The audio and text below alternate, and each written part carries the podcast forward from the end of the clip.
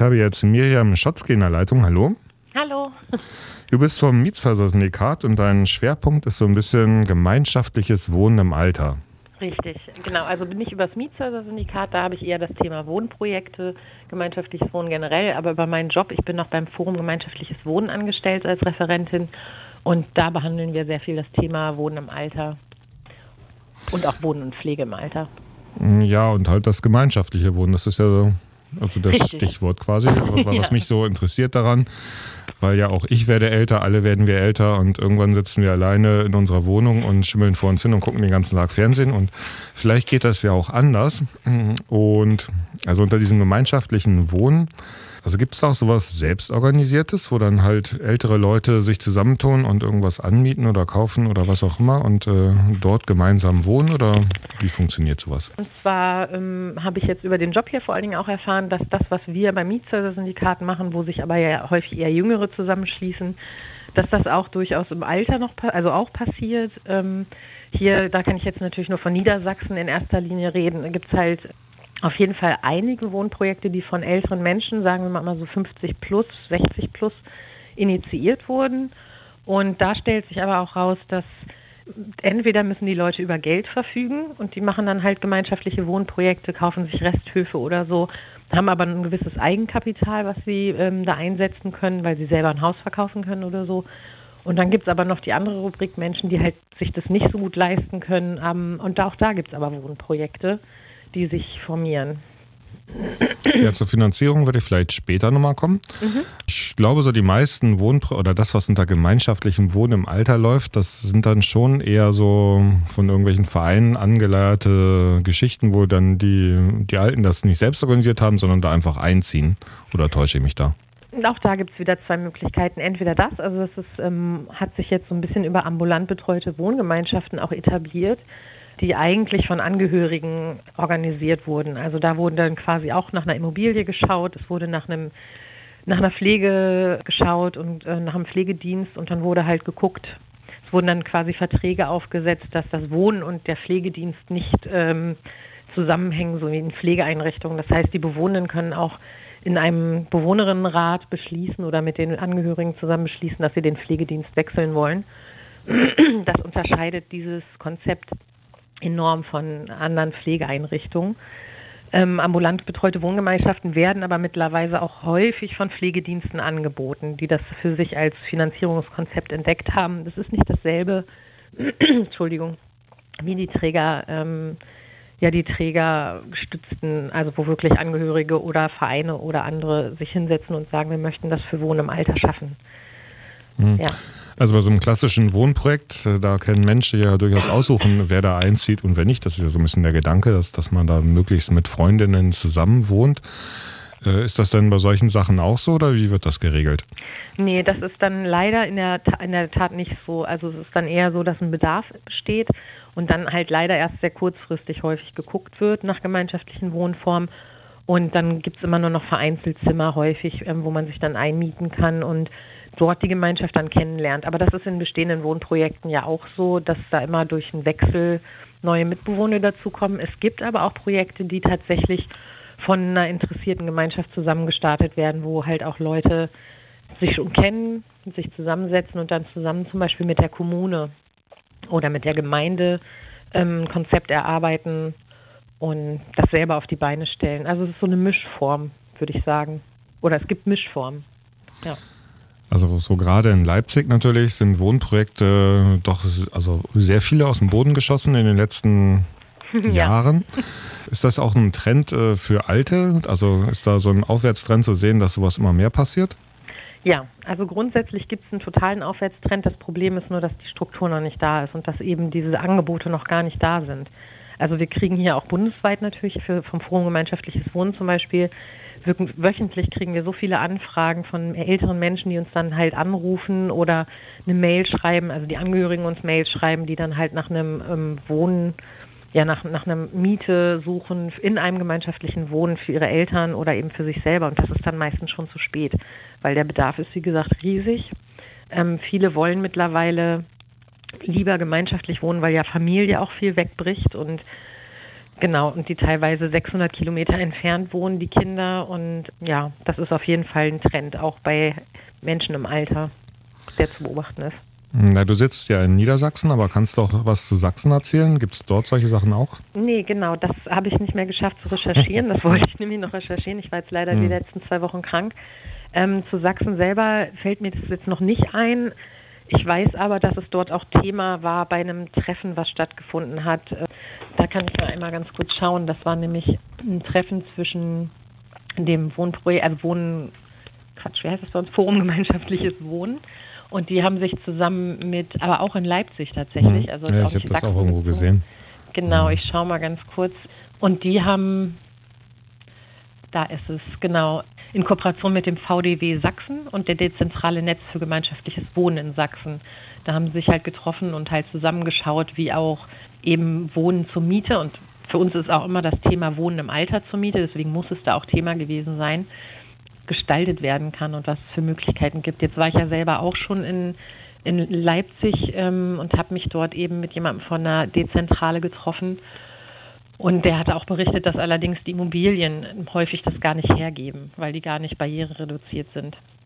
Also gerade die Altbauten, da muss immer ein Neubau her meistens, mhm. um das überhaupt zu gewährleisten. Und das ist halt das Schwierige. Und ich glaube, ähm, da, da bin ich jetzt nicht so im Bilde, da du vielleicht mehr, dass das ja für Sachsen generell vielleicht ein Problem sein könnte mit dem Altbaubestand und den Du meinst, wir haben schöne viele Altbauten und deswegen äh, sind behindertegerechte Wohnungen eher schwierig.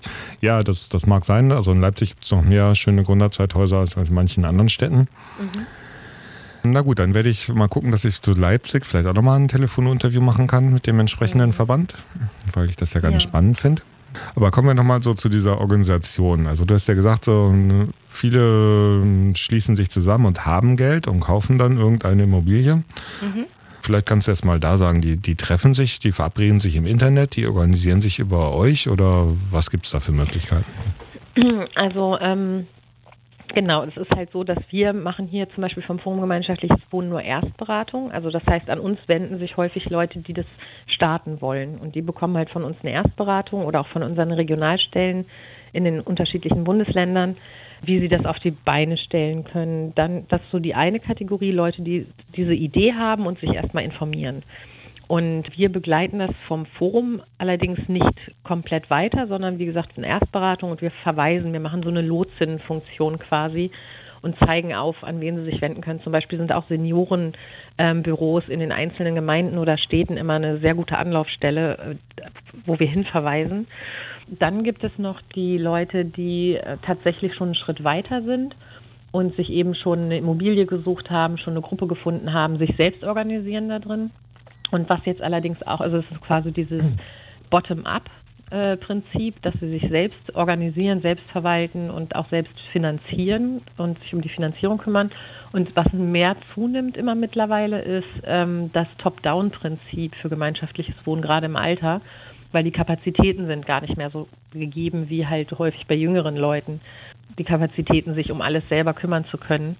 Und da gibt es mittlerweile sehr viele Immobilien unter, also nicht sehr viele, das ist übertrieben, aber immer mehr Immobilienfirmen oder auch Wohnungsgenossenschaften, die das für sich entdecken und dann eben als Träger fun funktionieren und das selber ausschreiben. Das ist der zweite Teil. Und der dritte Teil ist eben, das hatte ich vorhin schon mal kurz angesprochen, dass Städte, Gemeinden und Kommunen selber anfangen, zum Beispiel über Konzeptverfahren, Grundstücke und Gebäude ähm, ja, veräußern zu wollen. Und dann machen die eine Ausschreibung und dort können sie, also häufig an Gruppen, an Wohngruppen und Wohnprojektgruppen und dort können sich dann eben die Menschen auch hinwenden. Und da gibt es aber meistens schon so vorgefertigte was so ein Konzept erwartet.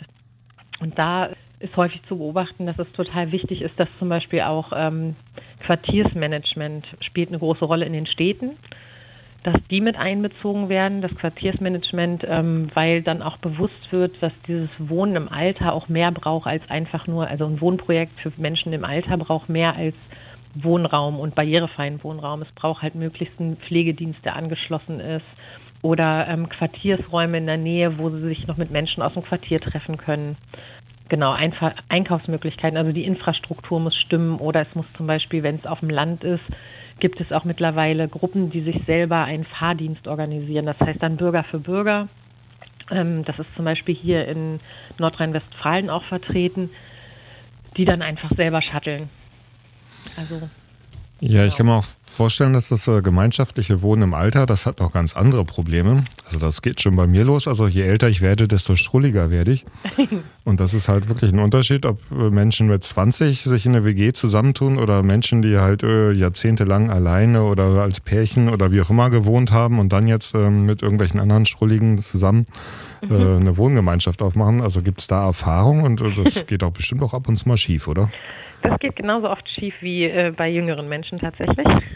Also da gibt es nicht so die großen Unterschiede, weil äh, ja, also auch ich merke, dass ich äh, zunehmend im Alter mehr Vorlieben auch habe und mir meiner Vorlieben sehr, sehr, sehr ähm, gewiss bin. Das war ich mhm. vorher halt nicht, da war ich noch beeinflussbarer, glaube ich. Das ist auch, ja, das stimmt und das ist auch was, wo wir immer ein bisschen ähm, darauf hinweisen und sagen, wenn sich eine Gruppe zusammenstellt, ähm, egal ob jünger oder älter, aber in dem Bezug für Ältere ist es immer sehr, sehr wichtig, dass wir so einen Interviewbogen, Fragebogen mitschicken, wo die Leute wirklich sich mal selbst reflektieren können. Warum möchte ich gemeinschaftlich wohnen? Was sind meine Vorteile? Was sind aber auch vielleicht nicht nur meine Rechte, sondern auch meine Pflichten? Was kann ich selber einbringen in gemeinschaftliches Wohnen, damit sie sich wirklich deutlich machen und auch wie will ich gemeinschaftlich wohnen? will ich ähm, in einer WG wohnen gemeinschaftlich. Ähm, das ist auch für Ältere immer noch natürlich sehr attraktiv häufig. Möchte ich eine eigene kleine Wohnung? Genau, wie viel Quadratmeter brauche ich? Das, da merkt man schon, da wird es tatsächlich im Alter ein bisschen schwieriger, weil die Flexibilität nicht mehr so hoch ist. Aber es scheitert deswegen nicht häufiger. Also wir haben jetzt hier zum Beispiel auch ein Wohnprojekt bei uns in der Nähe von Hannover. Das ist ausschließlich für Menschen ab 60 plus. Und da haben alle ihre eigene Wohnung, haben Gemeinschaftsräume, organisieren sich auch über vieles gemeinsam, verwalten sich auch überwiegend selbst.